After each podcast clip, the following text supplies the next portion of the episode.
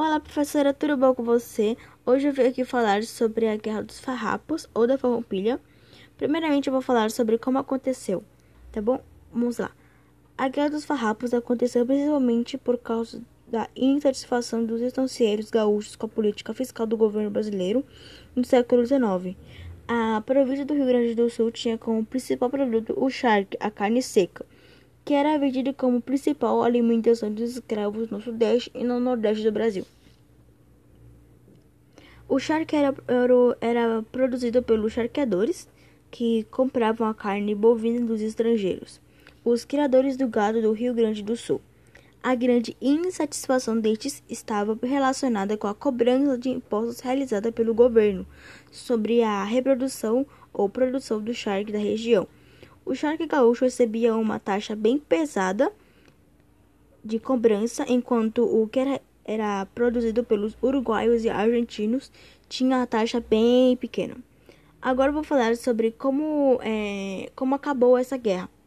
Em 1845, após vários conflitos militares enfraquecidos, os farroupilhas aceitaram o acordo composto por Duque de Caxias.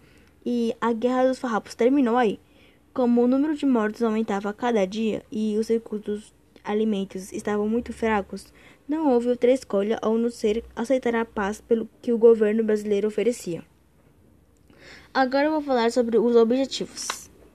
É, os objetivos da Farroupilha eram pagar menos impostos, queriam que o governo central aumentasse as taxas alfandegárias sobre o charque, a carne seca, o sebo e o couro também.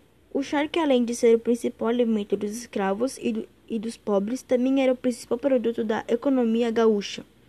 Agora, gente, agora eu vou falar sobre os líderes dessa guerra.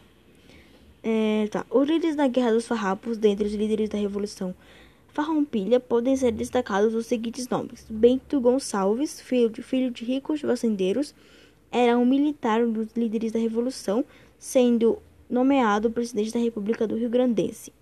Agora, é, o Davi Cabarro, militar, teve um papel muito importante na liderança dos tropas dos farrapos e foi um dos que proclamaram a República Juliana em 1840.